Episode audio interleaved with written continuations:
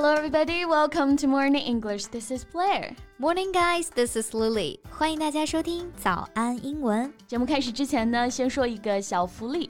每周三我们都会给粉丝免费送纸质版的英文原版书、英文原版杂志和早安周边。微信搜索“早安英文”，私信回复“抽奖”两个字，就可以参与我们的抽奖福利啦。这些奖品都是我们老师为大家精心挑选的。非常适合学习英语的学习材料，而且你花钱也很难买到。坚持读完一本原版书、杂志，会用好我们的周边，你的英语水平一定会再上一个台阶的。快去公众号抽奖吧，祝大家好运！哎，Lily，最近有没有看什么好看的电影啊？推荐一下。嗯、uh,，I saw this really great film called Castaway. Have you seen it? 啊，看过啊，中文名叫《荒岛求生》，是不是？嗯、然后片如其名啊，就是讲一个荒岛求生的故事。Yeah, speaking of the film, it reminded me of a question. Ah, what question? If you are cast away on a small island and you're allowed to have only one thing from modern society. What will you choose to have? Um, that's a hard question. I need an air conditioner because I can't live without an AC in summer. and I guess it is pretty hot on an island, right? I also need a flashlight so that I won't be blind at night, so I need. hold on, hold on. Only one thing, alright? okay. Oh, I know what to ask for. My phone. I can die, but I can't be bored to death. Besides, I can use my phone to call for help. Oh, I'm so smart. yeah. Okay. Since you're that smart, tell me how is it possible that you can find signal on an uninhabited island? And where are you going to charge your phone when your phone is out of power? Oh yeah, you're right. 这个倒是提醒我了啊，要带充电宝。嗯，行吧，这天儿没法聊了。不过你提到充电宝啊，我们正好可以来讲讲充电宝的英文表达怎么样？嗯，好啊，顺便也讲一讲手机相关的一些使用表达。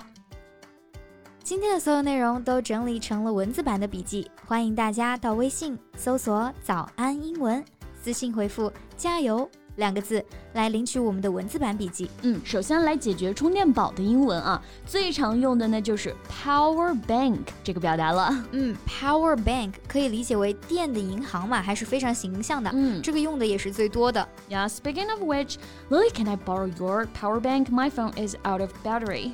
Of course, here you go. 那除了 power bank，我们还可以用 portable charger 这个表达。嗯，这个也很好理解啊。充电这个动作呢，我们用动词 charge 来表示。给手机充电是 charge the phone，给牙刷充电是 charge the toothbrush，充电器就是 charger。那前面加上形容词。Portable，它表示便携的、轻便的，组合在一起就是便携式充电器，哎，也就是我们说的充电宝了。嗯，You know, for people who need to travel often, it is necessary to have a portable charger. 对，对于经常出差的人来说啊，有一个充电宝真的是很有必要的。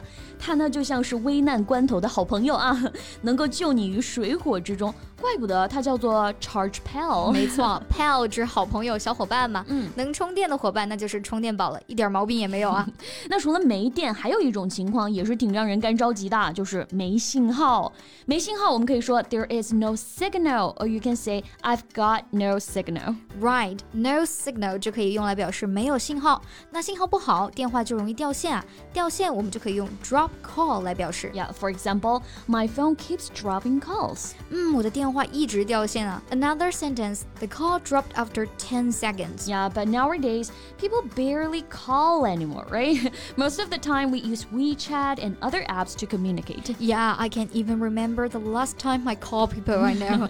and every time I receive a call, it's either a delivery guy or a spam call. yeah, I hate spam calls. Oh, by the way, do you know the difference between a cold call and a spam call?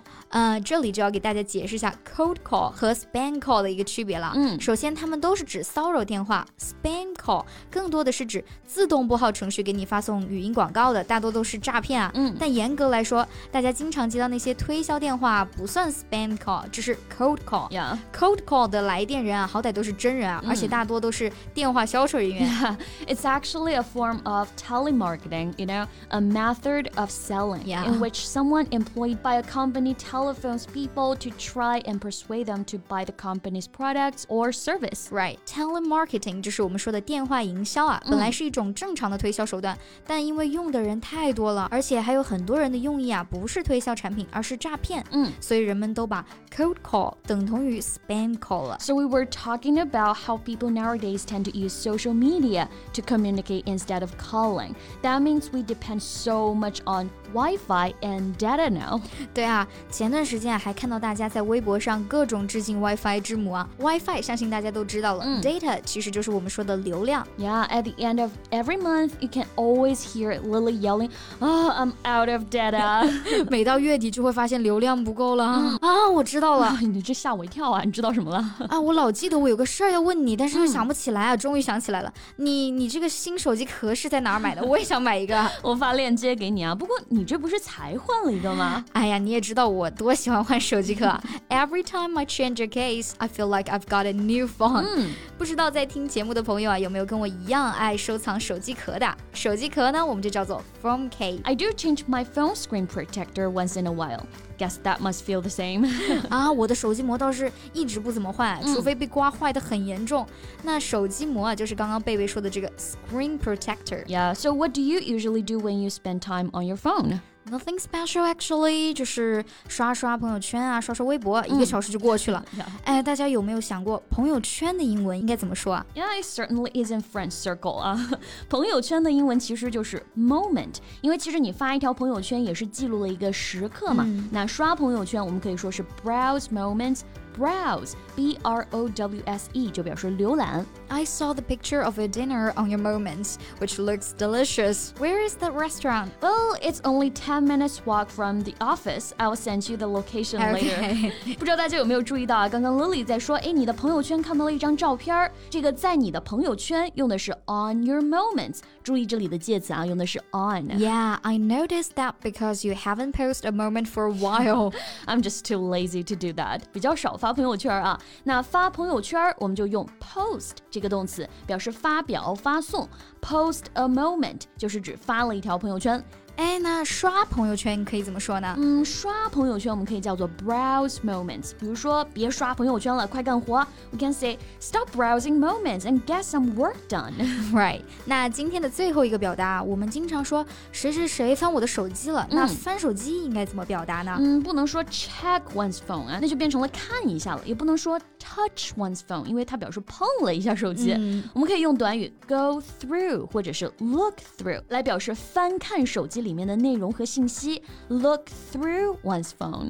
All right, I think we've finished all the expressions for today. 嗯，那这期节目到这里就结束啦。嗯，最后再提醒大家一下，节目的所有内容我们都给大家整理好了文字版的笔记，欢迎大家到微信搜索“早安英文”，私信回复“加油”两个字来领取我们的文字版笔记。 So thank you so much for listening. This is Blair. This is Lily. See you next time. Bye.